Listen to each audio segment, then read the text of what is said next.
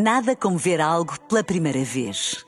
Porque às vezes, quando vemos e revemos, esquecemos-nos de como é bom descobrir o que é novo. Agora imagine que viu o mundo sempre como se fosse a primeira vez. Zais. Veja como se fosse a primeira vez. Na rádio, no digital, em podcast. Música para sentir, informação para decidir.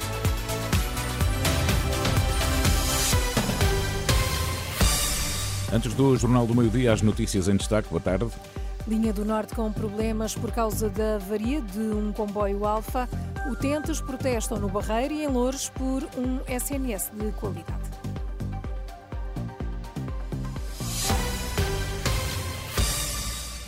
Olá, boa tarde. Um comboio Alfa que fazia a ligação Lisboa-Porto avariou no troço entre Setil e a Zambuja.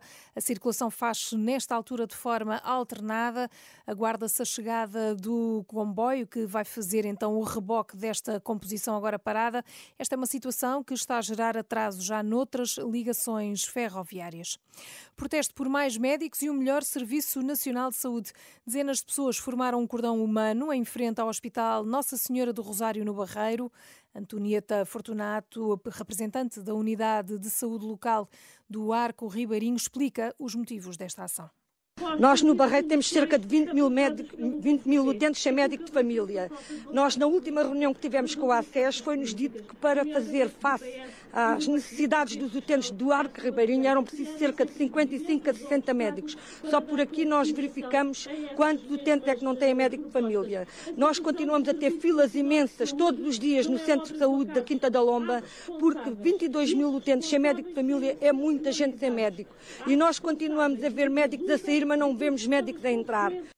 Também em Loures, à porta do Hospital Beatriz Ângelo, a comissão de utentes desta unidade está concentrada para contestar o condicionamento dos serviços de urgência, em particular a urgência pediátrica, que desde o início do ano passado encerra no período noturno. A Associação de Professores de Geografia considera lamentável o quadro traçado pelo Instituto de Avaliação Educativa, que no relatório oficial das provas de aferição do último ano diz que apenas 0,7% dos alunos não têm dificuldade em identificar um mapa da Península Ibérica. Ana Cristina Câmara diz que há algumas questões que podem justificar os resultados negativos.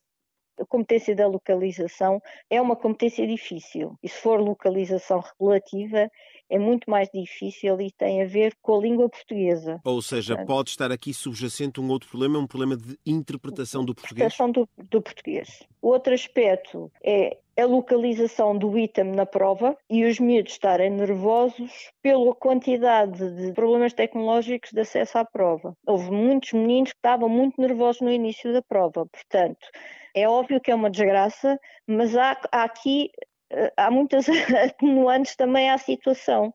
São declarações ao jornalista André Rodrigues. Esta responsável diz ainda que a aprendizagem deficitária do período pandemia não pode ser também esquecida.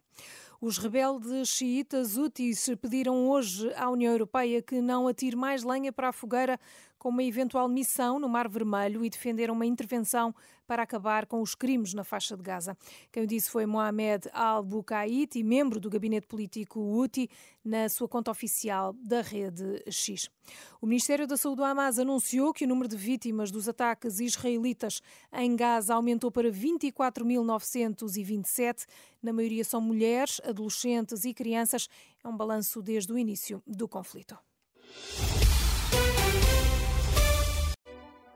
Nada como ver algo pela primeira vez. Porque às vezes, quando vemos e revemos, esquecemos-nos de como é bom descobrir o que é novo. Agora imagine que viu o mundo sempre como se fosse a primeira vez. Zais. Veja como se fosse a primeira vez.